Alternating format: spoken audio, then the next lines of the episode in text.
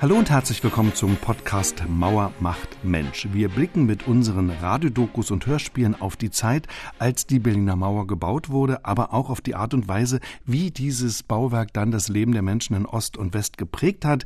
In unserer heutigen Folge geht es um zwei junge Männer, die es auf eine ganz einfache Weise geschafft haben, über die Mauer zu kommen. Die Geschichte ist wirklich unglaublich, wenn man sie sich nochmal anhört, aber sie ist wirklich so geschehen.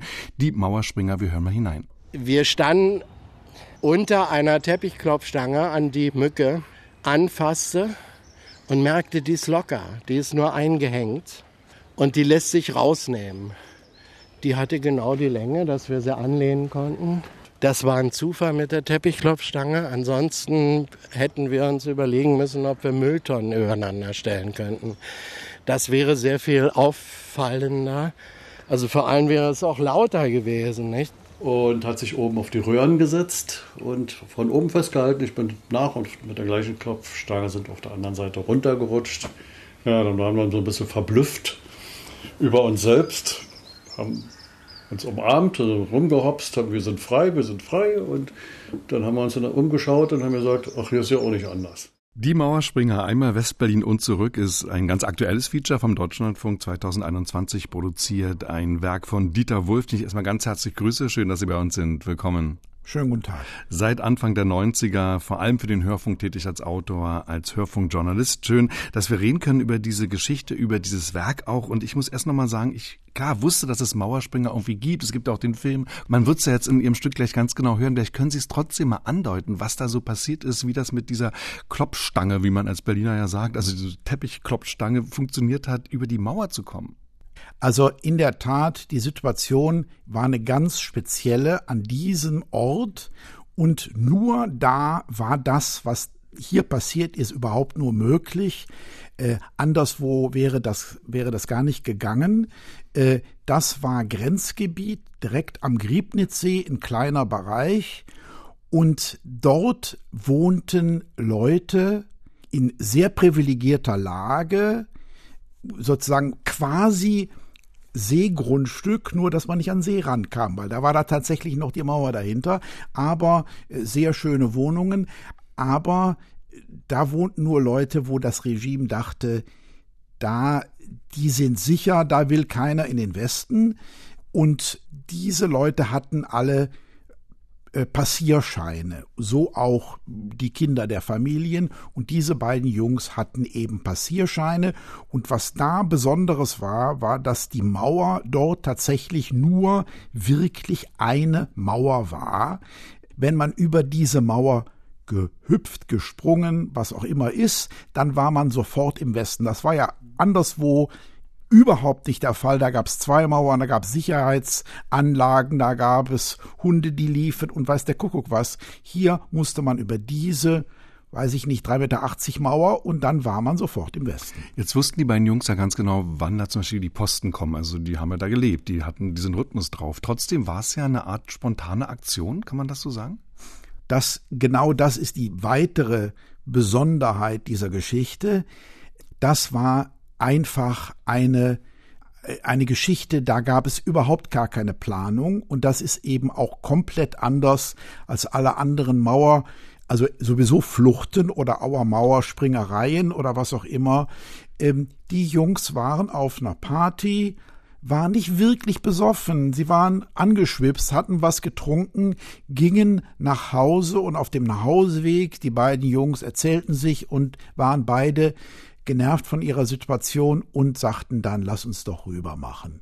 Ja? Das haben sie auch gemacht und jetzt kommen wir an diesen Punkt, auch wie sie es erzählen in ihrem Feature, nämlich diese Frage, auf der einen Seite natürlich die Mauer ein tödliches Bauwerk, wir wissen, dass da Menschen gestorben sind, äh, wie gefährlich es war. Auf der anderen Seite haben wir diese Geschichte, die ja das Zeug zu einer verrückten Komödie hat, einer Satire ja auch. Es ist ja auch ein Husarenstück, es ist eine unglaubliche Geschichte und so erzählen sie sie ja auch. Das heißt, im gewissen Sinne machen diese beiden vielleicht sogar unwissentlich, unwillentlich die Stasi und das gesamte Grenzregime ja auch lächerlich. Und deswegen reagiert der Staat auch so, wie er reagiert. Ja, jetzt kommen noch andere Sachen dazu. Ähm, die beiden Jungs sind nicht irgendwer. Besonders der eine von den beiden ist nicht irgendwer. Und deswegen äh, geht das bis ganz nach oben. Das weiß man indirekt, also eine Sache, die man in den Unterlagen nicht hat finden können, dass da Mielke was unterschrieben hat, aber indirekt aufgrund der Stasi-Unterlagen weiß man, dass es immer heißt von ganz oben. Und das muss bei Mielke auf dem Tisch gelegen haben. Und er und andere äh, im Politbüro offenbar haben entschieden, wir gehen da anders mit um als normalerweise. Also normalerweise für äh, Republikflucht, was das ja war, wären die beiden mindestens zwei bis drei Jahre in den Bau gegangen. Und hier entschied man sich anders. Wenn Sie diese Geschichte heute erzählen, Sie haben sie ja erzählt in Ihrem Radiostück, dann fragt man sich natürlich auch, was sagt sie uns über diese Zeit? Was sagt sie uns über diese aberwitzige Situation, die es ja doch letztlich auch war? Ja, das sind natürlich ganz verschiedenste Facetten drin. Äh, eine, die auch, glaube ich, da ein bisschen rauskommt, ist, dass ein Großteil der Jugendlichen da in Potsdam ähnlich tickten wie im Westen. Da gab es irgendwie dieses Café Haider, äh, wo bestimmte Figuren abhingen. Irgendwie hätte man irgendwie im Westen, wo ich aufgewachsen bin, gesagt, aber dann war es eben doch, und das zeigt sich in dieser Geschichte, dann war es eben dann doch ganz anders, als die beiden Jungs dann eben mit diesen linken ähm, dann da in Westberlin sich trafen, da stellte sich raus, dass ähnliche Begriffe was ganz anderes meinten und dass da dass man da irgendwie aneinander vorbeigeredet hat. Das ist eine Geschichte, die, glaube ich, da ganz gut rauskommt. Generale-Doku Die Mauerspringer, einmal Westberlin und zurück von Dieter Wolf, bei dem ich mich sehr herzlich bedanke.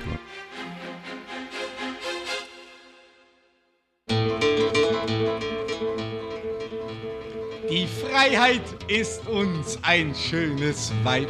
Sie hat ein Unter- und Oberleib. Sie ist kein fettes Bürgerschwein. So soll es sein, so soll es sein, so wird es sein. Von dem Mauersprung habe ich gerüchteweise gehört und das hielt ich für eine absolute äh, Münchhausen-Geschichte. Dachte, das ist auf jeden Fall Quatsch. Denn es gibt ja alles Mögliche in der DDR, aber das kann einfach nicht sein. So was kann überhaupt nicht stimmen. Freiheit! Das war das größtmögliche Abenteuer. Ein größeres Abenteuer war undenkbar. Dagegen sind die Abenteuer der Trams in Amerika ein Witz. Wenn Jugendtrunkenheit ohne Wein ist, dann war das aber der Höhepunkt der Trunkenheit, der überhaupt nur erzielt werden konnte. Und das haben die zwei gemacht. Und das ist wirklich unglaublich. Freiheit von Freiheitsdemagogie. Nehmt euch die Freiheit, sonst kommt sie nie.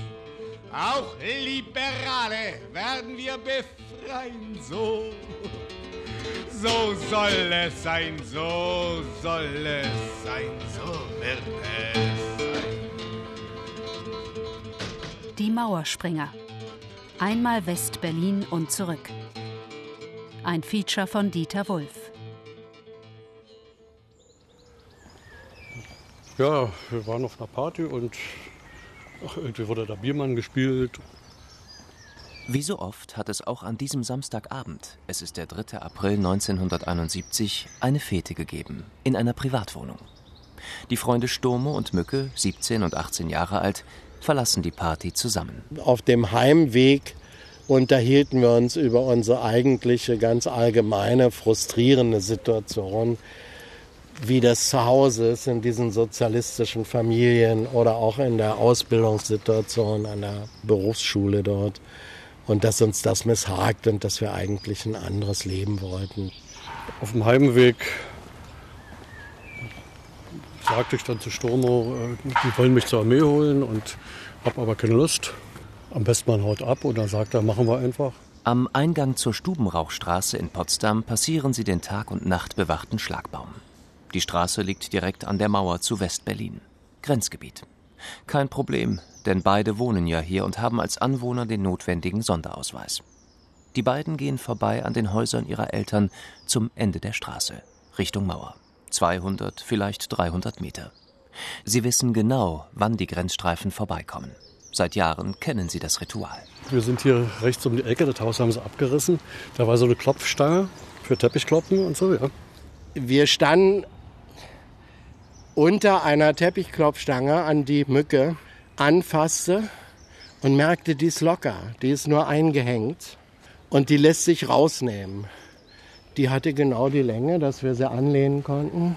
Da man im Sportunterricht ordentlich Stangen klettern konnte, sind wir an der Stange hochgeklettert. Das war ein Zufall mit der Teppichklopfstange. Ansonsten hätten wir uns überlegen müssen, ob wir Mülltonnen übereinander stellen könnten.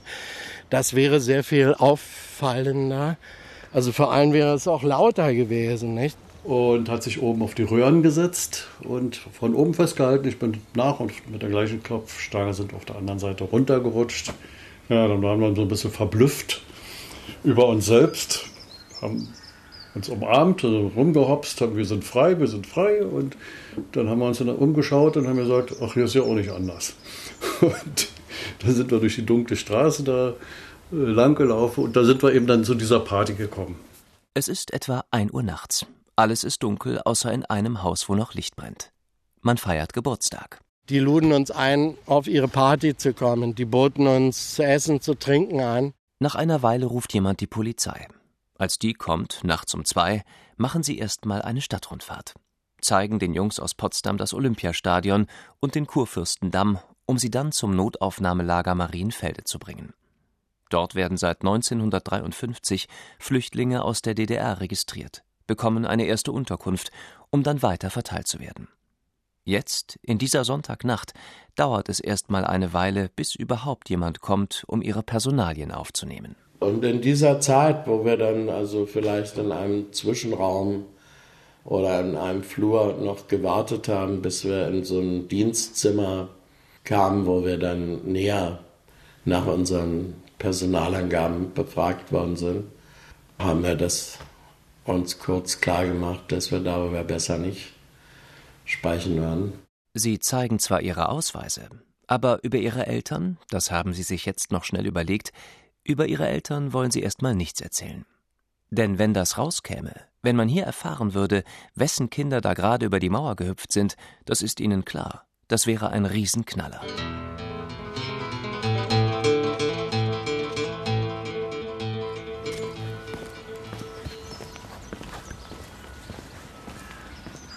Auf der Suche nach Spuren und Erinnerungen an diese im wahrsten Sinne unglaubliche Geschichte bin ich mit Joachim Mückenberger vor seinem damaligen Elternhaus verabredet. Ja, wir sind in Potsdam-Babelsberg in der Stubenbaustraße 6. Hier bin ich etwa 1964 hergezogen aus Berlin. Und da waren Sie wie alt? Zwölf, elf. Das Haus liegt weiter zurück. Ein Mehrfamilienhaus. Die Mückenbergers wohnten im ersten Stock. Die Familie von Sturmo gegenüber in Nummer 11. Die Stubenrauchstraße ist heute eine ruhige kleine Seitenstraße. In Babelsberg, dem Potsdamer Prominentenviertel. Gediegene Bürgerlichkeit, Einfamilienhäuser mit großen Gärten, hier und da kleinere Villen mit Blick auf den Griebnitzsee. Wir sind bei Rollschuh gefahren und Treibeball gespielt. War sehr schön. Ein Stück weiter die Straße runter stehen wir dann an der Stelle, wo sie damals über die Mauer sind. Heute ist hier nichts mehr davon zu erkennen. Hier, genau. Sehen Sie, wo da der Bürgersteig ist. Hier kann man sagen, war die Mauer direkt.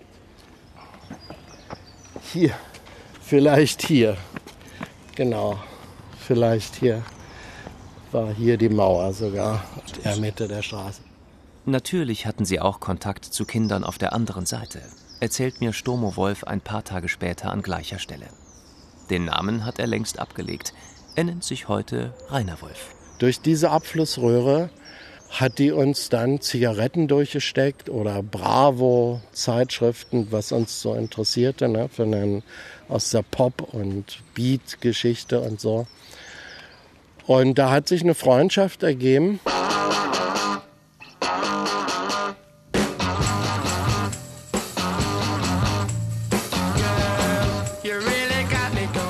Und es wurde untereinander ausgetauscht. Darüber wurden Wetten abgeschlossen, ob die Beatles nun nächste Woche auf Platz 1 sind oder die Rolling Stones oder The Kings, The Doors und so weiter. Ich hatte fast 50 Titel von The Kings.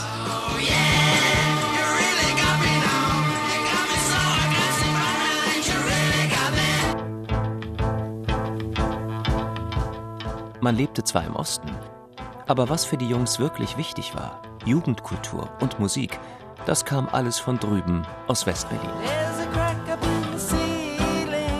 Und genau diese Musik, die gab es in Potsdam auch im Café Haider. Alles, was bunt und ein bisschen daneben war, fand sich in diesem Café wieder. Für uns Schüler natürlich toll, weil das direkt neben unserer Schule war. Und da ging man ja nun vorbei, und zwar jeden Tag. Und die Scheiben waren groß und da konnte man reingucken. Bärbel Dallichow war etwas jünger, aber sie kannte die beiden Jungs, von denen man sich erzählte, dass sie über die Mauer gesprungen waren, flüchtig. Man ging ins Café und fand da so eine Art verrückten Zoo vor, der tatsächlich was vollkommen anderes war als draußen auf der Straße. Also alles Bunte, was sich in dieser durchaus grauen Stadt überhaupt nur aufhielt, ist wie zusammengefegt an einem Ort. Und natürlich denkt man, das ist, als wenn man eine vollkommen irrsinnige Opernaufführung sieht. Da muss doch das Geheimnis des Lebens zu finden sein. Da wird es sein. Das Haider war ein Versprechen. Von Paris, von Weltläufigkeit, von irgendwas. Schreibt Bärbel Dalichow in dem vor einigen Jahren erschienenen Buch Damals im Café Haider. Das konnte ein DDR-Café nicht halten. Es war ein Eiland, der Farbklecks in einer farblosen Landschaft. Wer da nicht hinguckte, musste halb tot sein. Zumal wenn man jung war und nebenan zur Schule ging.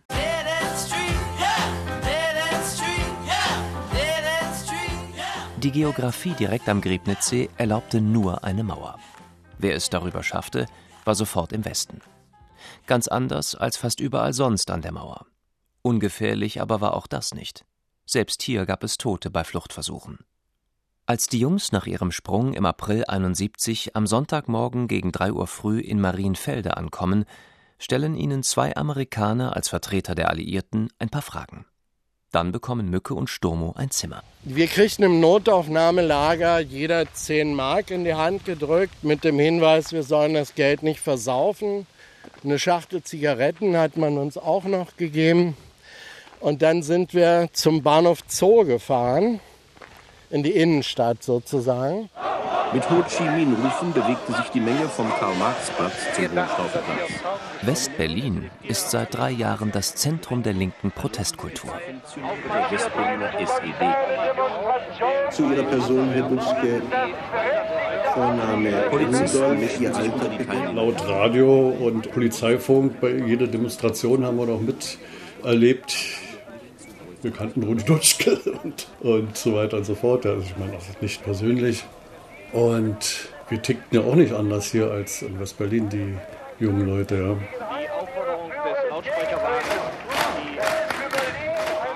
Und genau nach solchen Gleichgesinnten wollen sie jetzt suchen. Ich dachte, wenn überhaupt, dann sind diese zur Gegenkultur damals 68er Generation, die wir im Fernsehen sahen, verbunden mit der Rock- und Popmusik. Diese junge Generation sozusagen, diese Leute vielleicht die ehesten, an die man sich wenden kann. Da haben wir uns an Zeitungskiosk gestellt am Bahnhof Zoo und da kaufte irgendein junger Mann die Mao-Bibel und Sturme sprachen dann an, äh, Mensch, wir sind gerade aus dem Osten gekommen, wir wollen ganz gerne mit linken Leuten uns zusammentun.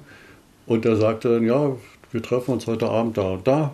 Dort treffen sich die roten Zellen. So sind wir dann am Nachmittag dahin gefahren. Ja, und da saßen dann so einige Aktivisten, die planten die Vorbereitung für den 1. Mai 1971. Und mit denen kamen wir ins Gespräch, auch darüber, dass wir nun gerade aus dem Osten gekommen waren und so weiter. Damit konnten sie nun nicht viel anfangen. Aber das Ganze wird ein Reinfall. Die meisten der linken Weststudenten, die selber sozialistische Ideen propagieren, haben für sie kein Verständnis. Haben wir dann noch ein paar Bier getrunken und sind dann zurück nach Marienfelde in dieses Übergangslager. Und beim zum Bett gehen sagt dann Sturm, Mensch, ich habe morgen Kabarettauftritt. Die werden mich vermissen. Ich habe dann gesagt, na, ich würde auch ganz gerne bei Karin sein, also meine damalige Freundin ja, und spätere Ehefrau. Ja, dann haben wir uns wieder angezogen und sind zurück zur Stumauchstraße gefahren und haben dann die Klopfstange genommen, die jetzt mittlerweile auf der Westseite war, und haben wir sie rangestellt. Also sind aus dem Westen in den Osten mit der gleichen Methode. Auf der anderen Seite sind wir wieder runtergerutscht, haben die Stange wieder hingehängt. Ja. Schließlich muss das ja nicht endgültig sein, denken Sie sich. Wir kennen den Weg, wir kennen das Grenzgebiet besser als die Grenzer. Wir können jederzeit wieder gehen. So soll es sein, so soll es sein, so wird es sein. Die Jungs haben sich versprochen, niemandem etwas zu erzählen. Aber das klappt nicht. Ja, der stumme Wolf kommt ja dann zu mir am Tag nach ihrer Rückkehr. Muss also der fünfte gewesen sein, der 5. April. Und erzählt mir die gesamte Geschichte. Der Student Rainer Eckert weiß, wenn das rauskommt, wird es richtig eng werden. Nicht nur für die beiden. Er drängt Sturmo, alles zu verbrennen, was an den Ausflug nach Westberlin erinnert. Ich hatte gerade den Badeofen geheizt, um mich nochmal, bevor ich zur Zivilverteidigung einrücken musste, nochmal zu baden. Und dann haben wir sämtliche seine Papiere im Badeofen verbrannt. Also auf jeden Fall kann ich mich entsinnen, dass es ein Notaufnahmeschein war aus der Notaufnahmelager Marienfelde und irgendein behelfsmäßiger Ausweis. Sturmo erzählt sonst niemandem davon. Aber Mücke kann im Café seinen Mund nicht halten. So dauert es nicht lange, bis auch die Stasi von den Gerüchten erfährt. Die ganze Potsdamer Jugendszene ist mit Spitzeln durchsetzt. Wir hörten Biermann-Songs. Bis gegen 1.30 Uhr blieben Eckert, Mückenberger und Wulff und stritten über ideologische Probleme. Zum Beispiel stritten wir darüber, inwieweit Gott existent sein könne. Am 5.4., Das ist der Montag, erfuhr ich, was danach geschah. Die als inoffizielle Mitarbeiterin von der Stasi mit dem Tarnnamen Carmela geführte junge Frau ist etwas älter als die Jungs. Die Wohnung der alleinerziehenden Mutter ist ein häufiger Treffpunkt für viele der Jugendlichen. Carmela ist eine der wichtigsten Informantinnen für die Staatssicherheit. In ihrem Bericht hört sich alles noch dramatischer an. In Marienfelde führten sie ein Gespräch mit zwei Mitgliedern der amerikanischen Besatzungsbehörden. Danach unternahmen sie den Versuch, Kontakt zum revolutionären Untergrund zu finden, um sich über Möglichkeiten, revolutionär tätig zu werden, zu informieren. Schon am 6. April, zwei Tage nach ihrer Rückkehr, kennt die Stasi fast alle Details. Sie lässt sich aber erst noch von anderen Spitzeln informieren, bevor sie Sturmo Wulf am 14. April verhaftet. Laut Vernehmungsprotokoll wird er sechs Stunden lang verhört und berichtet alle Details des Ausflugs nach Westberlin. Dass er bestraft werden müsse, verstehe er, so Wulf, um dann anzufügen Das Gesetz hat die Aufgabe, die Moral und Einsicht des Menschen wiederherzustellen. Bin ich nicht aber schon zur Einsicht noch am gleichen Tag gekommen? Auf die Frage nach der Motivation antwortet er Unser Vorbild war die kubanische Revolution, der revolutionäre Kampf von Ernesto Che Guevara. So wie er in Bolivien wollten wir unseren revolutionären Kampf in Westberlin führen. Etliche Jugendliche aus dem Freundeskreis werden stundenlang verhört. Am 16.04. wird auch Joachim Mückenberger verhaftet. Doch plötzlich nimmt die Sache einen ganz anderen Verlauf.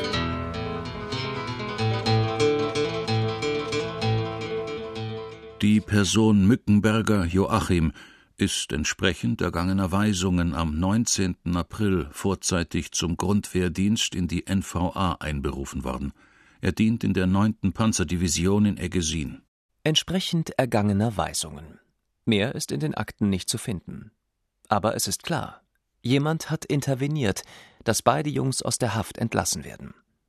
Für den Historiker Rainer Eckert, der selbst Teil der Geschichte war und die Akten kennt, ist die Sache eindeutig. Da wird kein Name genannt, da wird nicht Mielke genannt. Bloß in der Struktur kann eine solche Weisung nur vom Minister, bei der Brisanz, nur vom Minister selber gekommen sein. Erich Mückenberger ist eine Riesenhausnummer in der Logistik der SED gewesen. Der Sozialistischen Einheitspartei. Helmut Müller-Enbergs, der lange beim Bundesbeauftragten für die Stasi-Unterlagen gearbeitet hat, leitet heute die Spionageabwehr beim Berliner Verfassungsschutz. Nur wenige kennen das Who is Who der DDR-Hierarchie so wie er. Auf dem achten Parteitag wurde Erich Mückenberger eine Funktion übertragen, die neben dem Sekretär der Partei nahezu das Heiligste in der Partei überhaupt war. Er war Leiter der zentralen Partei- und Kontrollkommission. Eine Schlüsselfunktion. Hier wurde gesteuert, wer in der DDR nach oben kommt oder in die Wüste geschickt wird. Erich Mückenberger ist der Onkel von Mücke. Und auch sein Vater, der genauso heißt wie er, Joachim Mückenberger, ist immerhin Direktor der Potsdamer Schlösser und Gärten. Wenn das bekannt geworden wäre, hätte das sofort politische Konsequenzen gehabt. Denn dieser achte Parteitag steht unmittelbar bevor. April 1971 ist ein sehr spannender Monat. Warum? Walter Ulbrichts Tage schienen endgültig gezählt zu sein. Ebenso war klar, Erich Honecker wird den Platz übernehmen. Ganz ausgekugelt war das noch nicht. Noch formierten sich die Mannschaften neu. Es war also noch nicht ausgemacht, wer in der Honecker-Ära an Bord sein würde und wer nicht. Und genau in dieser Situation passiert sowas. Eine Göre aus der Parteielite springt rüber und kommt wieder zurück. Was ist mit dem Grenzregime, Genosse Armeegeneral Mieke? Was ist denn da los? Mückenberger, du sollst ganz weit nach vorne kommen. Du hast offenbar deine Familie nicht politisch im Griff.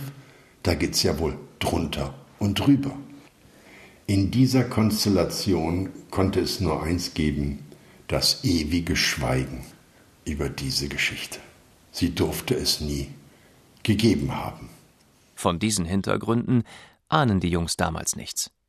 Sie merken nur, dass sie aus dem Untersuchungsgefängnis der Stasi schneller rauskommen als gedacht. Nur wirklich freigelassen werden sie auch nicht. Ich habe sie auch direkt aus dem Stasi-Gefängnis zur Armee gebracht.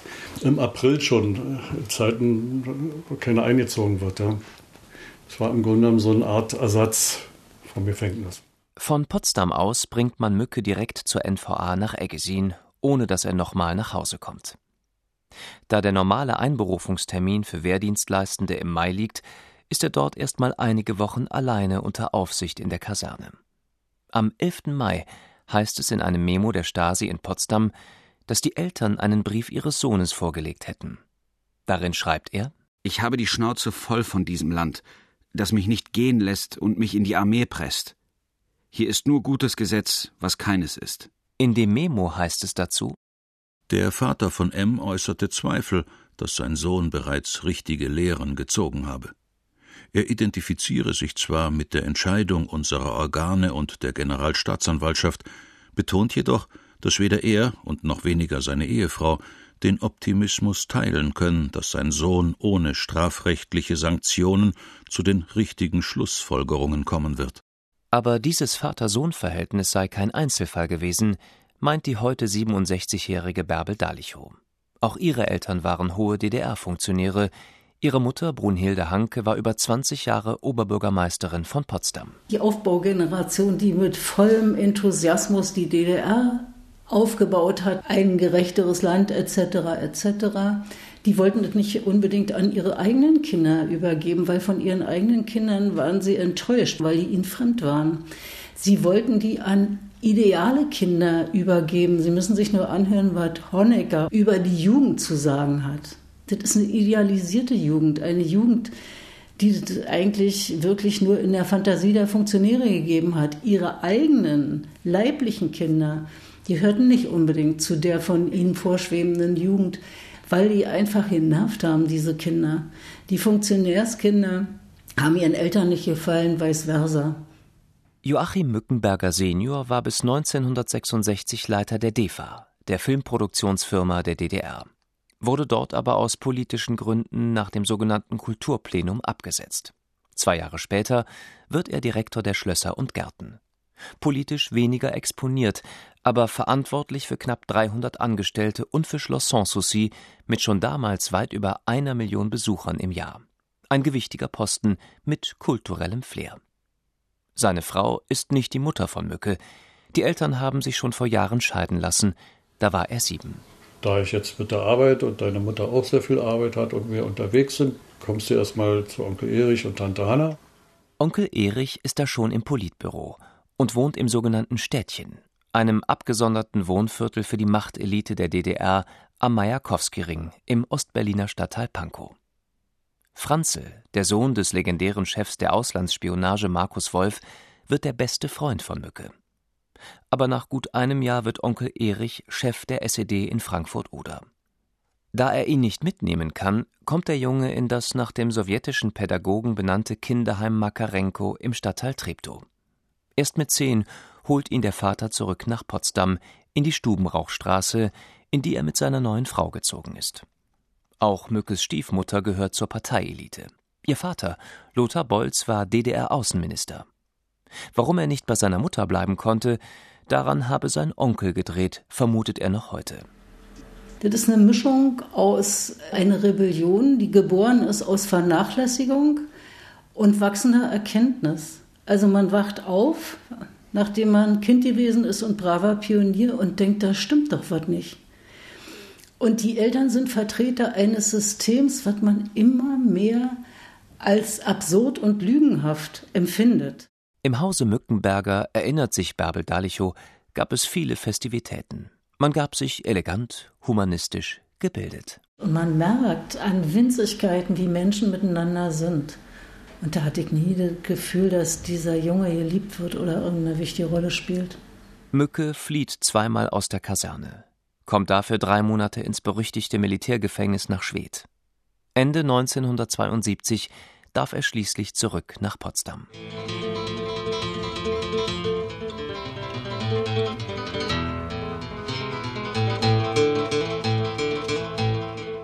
Stomo ist mit 17 noch zu jung für die Armee, als ihn die Stasi entlässt. Von da wurde ich nach Brandenburg verbracht, in eine Arbeitslagersituation, die ich also nicht zu verlassen hatte, wo ich für jeden Arztbesuch einen Passierschein brauchte und so weiter. Hier soll er eine Ausbildung zum Bauarbeiter machen. Nach vier Monaten attestiert ihm eine Ärztin, dass er akut selbstmordgefährdet ist. Also erlaubt man ihm zurück nach Potsdam zu ziehen, zu seinen Eltern. Mittlerweile wohnt Familie Wulff nicht mehr in der Stubenrauchstraße. Man hat sie umgesiedelt, raus aus dem Grenzgebiet. Die Eltern von Stomo sind nicht ganz so prominent wie die Familie Mückenberger. Sein Vater, Amandus Wulff, war Oberstleutnant in der Armee promovierte in einem Fernstudium als Historiker und arbeitet seit 1967 bei der Potsdamer Akademie für Staats- und Rechtswissenschaften. Gegen ihn wird ein Parteiverfahren eingeleitet. In einer Charakterstudie der Stasi heißt es Als Auseinandersetzungen wegen seinem Sohn mit ihm geführt wurden, trat er in der Parteileitung sehr verantwortungsbewusst auf. Die Schuld suchte er vor allem bei seiner unzureichenden Erziehung. Praktische Schritte, den Sohn nach seiner Rückkehr aus Westberlin positiv zu beeinflussen, habe er aber nicht unternommen. Er äußerte damals sinngemäß, das ist nicht meine Sache, ihn zu bestrafen. Soll ihm die Gesellschaft zeigen, dass sie sich nicht von ihm an den Baum pissen lässt. Seine Frau, Lore Wulff, ist Kaderleiterin bei der DEFA. Heute würde man dazu Leiterin der Personalabteilung sagen. Sie verliert ihre herausragende Position, kann aber bei der DEFA weiterarbeiten. Die Akademie drängt den Vater in Frührente zu gehen, da ist er gerade mal 48. Er willigt ein. Kurz darauf trennen sich die Eltern. Stomo soll in Potsdam eine Ausbildung zum Bibliothekar machen. In der Szene im Café Haider raunt es, da könne doch was nicht stimmen. Wie kann es sein, dass man über die Mauer springt und wieder zurückkommt? Ich habe diese ganze Gesellschaft gemieden. Ich wollte nicht, dass darüber öffentlich geredet wird. Ich habe neue Freunde gefunden in Ostberlin. Die haben mich auch nicht so nachhaltig gefragt, wie das war mit dem Westausflug. Die redeten nicht so drüber, die haben da nicht so ein Theater draus gemacht. Er wurde ein Teil der Subkultur in Ostberlin. Rainer Eckert. Und die trafen sich alle in einem illegalen Underground-Zentrum in der Fuggerdengelei in der Knarkstraße. Das war gepachtet worden als Club junger Elektroniker. Und da traf sich diese anarchistische, subkulturelle Szene. Und das war für Sturme dann entscheidend. Jeder hat hier einen Spitznamen und redet sich auch nur so an. Auch hier hat man von Sturmos Mauersprung gehört, ohne genaueres zu wissen. Eine kuriose Geschichte, über die man nicht weiter spricht. Aber alle nennen ihn Gavroche, eine Figur aus Victor Hugos Roman Die Elenden. Dieser Waisenjunge hat dann in der Zeit der Pariser Kommune auf der Seite der Pariser Barrikadenkämpfer mitgekämpft und er ist mehrmals über die Barrikaden gesprungen auf die andere Seite der Reaktionäre. Das hat ihn bekannt oder berühmt gemacht, dass er so verwegen war, mehrmals über diese Barrikaden zu springen und sich auf das feindliche Gebiet zu begeben und von da Munition zu holen. Und genau das will er wieder machen. Knapp zwei Jahre nach dem ersten Mauersprung. Diesmal ist er allein. Das war ein 10. März 1973. Das war ein Samstag. Wir stehen am Anfang der Stubenrauchstraße.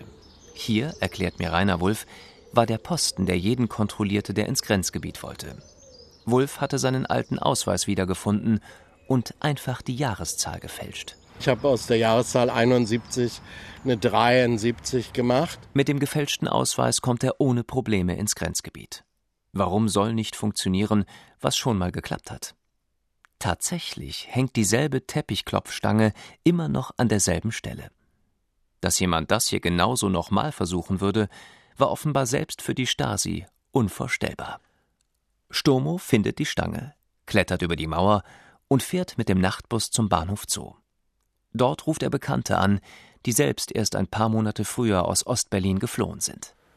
Da stellte sich heraus, die haben eine große Berliner Wohnung gehabt mit sechs Zimmer oder so, von denen zwei Zimmer nicht bewohnt waren. Und so kriegte ich gleich das Angebot. Am nächsten Tag meldet seine Mutter ihn als vermisst, informiert die Behörden und übergibt einen Abschiedsbrief, den Sturmo hinterlassen hat. Liebe Eltern, ich habe ein eingerichtetes Zimmer bekommen und die Freunde helfen mir, wo sie nur können. Es ist kaum zu glauben, aber mir fehlt an nichts. Wenn euch die Sicherheitsorgane fragen, warum ich weggegangen bin, dann sagt ihnen nicht, um das Glück zu suchen. Nein, er ist ausgezogen, um den Mut zum Leben zu finden. Ich möchte das Leben lieben lernen. Wer es nicht glauben will, dem zeigt meine Gedichte. Sie sind traurig, seit zwei Jahren. Ich möchte auch mal ein lustiges schreiben. Kopf hoch. Ich bin nicht aus der Welt. Bei der Staatssicherheit erklärt die Mutter, er leidet an seelischen Depressionen, Verfolgungskomplexen, hat laufend Kopfschmerzen. Er sagt des Öfteren, er möchte ein Vagabundenleben führen. Das heißt, die Welt kennenlernen. Man müsste mal nach Indien und so weiter. Er hat die Bücher aus der Bibliothek, die ihm nicht gehören, schön geordnet, so dass man schlussfolgern könnte, dass er nicht mehr kommen will. Lore Wulff verliert nun auch ihre neue Stelle bei der DEFAM. Danach arbeitet sie als Sekretärin beim Potsdamer Energieversorger. Amandus Wulff erzählt dem Schriftsteller Stefan Heim, den er privat kennt, die Mauergeschichte von Sturmo und Mücke. Heim macht daraus die Erzählung Mein Richard. In vielem erinnert Heims Erzählung an das, was wirklich passiert ist. Zwei Jungs wohnen an der Mauer, allerdings in Ostberlin, kennen sich besser aus als die Grenzer, finden einen Weg in den Westen. In Heims Geschichte allerdings springen sie gleich 14 Mal, immer um abends in Westberlin ins Kino zu gehen und danach zurück nach Hause. Anders als im wirklichen Leben gibt es eine Gerichtsverhandlung, die beiden Jungs werden verurteilt. Am Ende der Geschichte neigt sich der Verteidiger zum Staatsanwalt. Wenn ich Sie gewesen wäre, Genosse Staatsanwalt, ich hätte einen Orden für die beiden Jungen beantragt. Wieso das? sagte der Staatsanwalt. Weil sie, wie jetzt gerichtsnotorisch, vierzehnmal hintereinander ihre absolute Treue zu unserer Republik unter Beweis gestellt haben. Der Staatsanwalt lächelte schief, dann drehte er sich um und ging. Dass es für seine Geschichte ein reales Vorbild gab, hat Stefan Heim öffentlich nie verraten. Aber eine Erzählung, die sich über das Mauerregime lustig macht und die Jungs zu Helden, darf in der DDR sowieso nicht veröffentlicht werden. Sie erscheint in Westdeutschland. Die wiederum entdeckt der junge, in Westberlin lebende Schriftsteller Peter Schneider. Durch Zufall, erzählt er mir, habe er damals einen Psychiater kennengelernt, der für Gerichte Gutachten über Leute erstellte, die über die Mauer sprangen. Von West nach Ost. Ich fand das faszinierend, vor allen Dingen, dass jemand eben in diese falsche Richtung immer wieder springt. Warum tut er das? Ist das wirklich nur ein Verrückter oder ist da noch was anderes dahinter?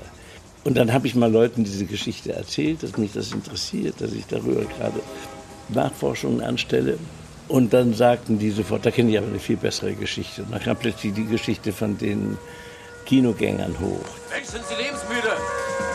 Hier geht's nach dem Westen.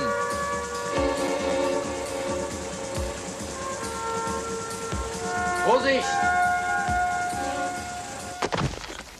Schneiders Drehbuch über einen Mann, der vom Westen in den Osten springt, kommt 1982 als Tragikomödie Der Mann auf der Mauer ins Kino. Stehen bleiben! Verfilmt für die Bioskopfilm von Reinhard Hauf mit Marius Müller-Westernhagen in der Hauptrolle. Im gleichen Jahr erscheint sein Buch Die Mauerspringer, mit dem er international bekannt wird. Lass mich herein, ihr Schweine! Das ist ein Verrückter aus Ponys Ranch. Nimm mich fest, ich hab Heimweh. Das Wort gab es ja vorher nicht, Mauerspringer, aber was war die Idee? Ich habe das gesehen erstmal als eine Sportart, eine sehr gefährliche, aber hochspannende, hochpolitische Sportart. Die Mauer überspringen, es ist ein Hindernis, was unbedingt genommen werden muss. Und diese sportliche Seite, die hat mich so fasziniert. I've been ballin' a shiny black steel jackhammer, been chipping up rocks for the great highway. Sturmo zieht in die Wohngemeinschaft in Kreuzberg, die sich mehrheitlich aus ehemaligen Ostberlinern zusammensetzt. Etwa eine Woche nach dem Einzug fährt Sturmo zum Notaufnahmelager Marienfelde, wo er zwei Jahre vorher schon mal war, lässt sich als DDR-Flüchtling registrieren und fährt zurück in die WG. Von morgens bis abends läuft dort Grateful Dead. Und nicht nur das. Die hatten auch bei uns in der Wohngemeinschaft mir zur Bedingung gemacht, wenn du hier nicht mitkiffst, kannst du verschwinden. Also das gehört hier einfach dazu. Das ist hier eine bewusstseinserweiternde Geschichte, gruppendynamisch und wir öffnen uns füreinander und diese ganze Geschichte. Und da hatten wir jeden Abend ein Psycho-Sit-In, ein Psychomobbing auch sogar. Ja. Und es bleibt nicht bei Marihuana. Es wurde zu Weihnachten ein LSD-Trip verabreicht, der für alle anderen scheinbar ganz normalen Verlauf nahm, dass sie nach 20 Stunden müde waren und sich schlafen legten. Ich konnte zwei Wochen nicht schlafen und wurde in der Folge in die Waldklinik gebracht. Das ist mit einer psychiatrischen Einrichtung, wo ich zehn Tage war. Diese Drogenerfahrungen führen bei Sturmo vermutlich zu einer bis heute andauernden Psychose. 1978 springt Sturmo aus einer Westberliner U-Bahn, die unter Ostberlin hindurchfährt. W. ist geistesgestört, heißt es in der Stasi-Akte. Drei Tage später schieben die DDR-Behörden ihn wieder ab. 1985 dann sein nächster Sprung. Wir haben heute den 29. Juni 1985. Es ist jetzt 17.09 Uhr. Sagen Sie mir mal bitte, wie Sie heißen. Ich heiße Rainer Sturmo Wolf. Rainer Sturmo Wolf. Yes. Yes. Okay. Diesmal ist er an genau der gleichen Stelle über die Mauer gesprungen, wo alles begann. Kurz darauf sitzt er in einem Verhörzimmer der Stasi, die das Gespräch aufzeichnet. Man hört, wie beide rauchen und das Bellen der Wachhunde. Ob er früher schon mal in der DDR gewesen sei, fragt der Vernehmer. Ja. Wie haben Sie denn die DDR verlassen? Ich bin über die Mauer gesprungen. Wo sind Sie über die Mauer gesprungen? In der Stubelmauerstraße. Aha, da, wo Sie also heute gefunden wurden. Ja. Als ich ihn jetzt frage, warum er das damals gemacht hat, erzählt Rainer Wulff von dem Druck, den er permanent spürte. Dauernd glaubte er, von der Stasi verfolgt zu werden. Ja, ich wollte eigentlich irgendwas tun, damit dieser ganze Wahnsinn irgendwann einmal zu Ende sein sollte. Und ich dachte, ich kann es nur, wenn ich den Mut habe, mich direkt und persönlich mit ihnen auseinanderzusetzen, bei ihnen mit meiner Hand ganz laut auf den Tisch zu schlagen. Sie haben nämlich auch ein Tonbandgerät mit großen Spulen, das mitläuft und die das hören. Diesmal kommt er in eine brandenburgische Psychiatrie und wird nach drei Wochen nach West-Berlin abgeschoben. Im Frühjahr 1988 springt er ein letztes Mal über die Mauer. Dass er bis heute mit Schizophrenie zu kämpfen habe, das wisse er schon, meint Rainer Wulff, der mal Sturmo hieß. Aber seit die Mauer weg sei, gehe es ihm wirklich besser. Seit 25 Jahren habe ich auch keine nervenklinischen Geschichten oder so. Seit 30 schon fast. Also seit dem Fall der Mauer. Seit dem Fall der Mauer ist das alles mit einmal, bin ich gar kein Fall der Psychiatrie oder nervenklinischen Behandlung mehr gewesen. Das hing tatsächlich mit dieser Zeit des Kalten Krieges zusammen.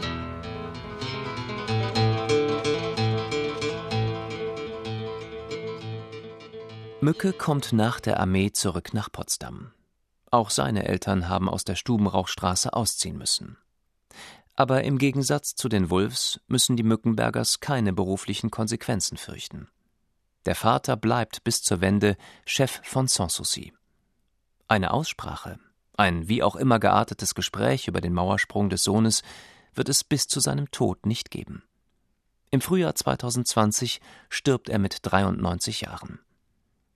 Der Sohn heiratet seine damalige Freundin, aber ein bürgerliches Leben ist seine Sache nicht. Stomo ist längst im Westen. Da sitzt Mücke wieder im Café Haider, schwärmt für Che Guevara und Mao, trägt meist eine Thälmannjacke und begreift sich als Anarchist. Für manche seiner Freunde ist er der Rudi Dutschke von Potsdam. Damals war meine Vorstellung, so ein Sandkorn in der Maschinerie zu sein. Und ja, letztendlich anarcho-syndikalistische Systeme wie meinetwegen 36 bis 39 in Spanien unter Dorutti, keinen bezahlten Parteiapparat, sondern dass Menschen selber über ihr Leben bestimmen können und über Verträge zwischen den Menschen das Leben gestalten. Die Staatssicherheit hat mittlerweile über ihn den operativen Vorgang Anarchist angelegt und sorgt dafür, dass er beruflich nirgendwo den Fuß in die Tür bekommt. Jahrelang schlägt sich Mücke als Kellner durch. Wenn er etwas braver gewesen wäre, hätte er natürlich in der DDR Karriere machen können, meint er heute. Aber er wollte eben nicht zu Kreuze kriechen, weder bei der Stasi noch beim Vater. Dann, kurz vor dem Mauerfall, erlaubt man ihm ein Fernstudium zu beginnen Filmwirtschaft. Einen Job aber gibt es dann nach der Wende nicht für ihn. Und was mich daran interessiert hat, war natürlich, dass die Leute etwas machen, was die meisten Bürger selbst längst aufgegeben haben oder vergessen haben, nämlich dieses verrückte Ding in Frage zu stellen, es einfach nicht anzuerkennen. Peter Schneider, dessen Buch Die Mauerspringer in 25 Sprachen übersetzt wurde. Für ihn, wie für so viele, sei die Mauer irgendwann nur noch ein Grund gewesen, abzubiegen. Man gewöhnte sich daran außer eben die Mauerspringer. Sodass die Mauerspringer, auch wenn sie irgendwie verrückt waren, genau ja auch wie die Kinogänger, in meiner Darstellung fast als die einzig Normalen dastehen. Und die anderen sind eigentlich die Verrückten, die alles akzeptiert haben, ohne es noch weiter in Frage zu stellen. Mauerspringer gab es einige hundert. Sie sprangen aus den unterschiedlichsten Gründen von West-Berlin in den Osten. Alkoholisiert als Mutprobe, aus Liebeskummer, Heimweh oder auch aus Verfolgungswahn. Manche sprangen öfters. Ein Angestellter der Westberliner Wasserbetriebe sprang 18 Mal in den Osten. Sieben Menschen wurden beim Sprung in den Osten erschossen.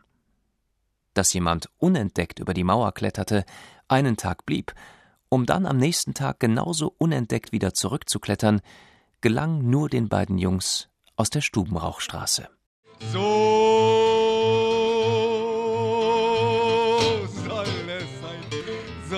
soll es sein, so wird es sein. Mücke lernte um, wurde Heilpraktiker, arbeitet heute mit Autisten und lebt noch immer in Potsdam. Sturmo oder Rainer, wie er sich heute nennt, lebt in Westberlin.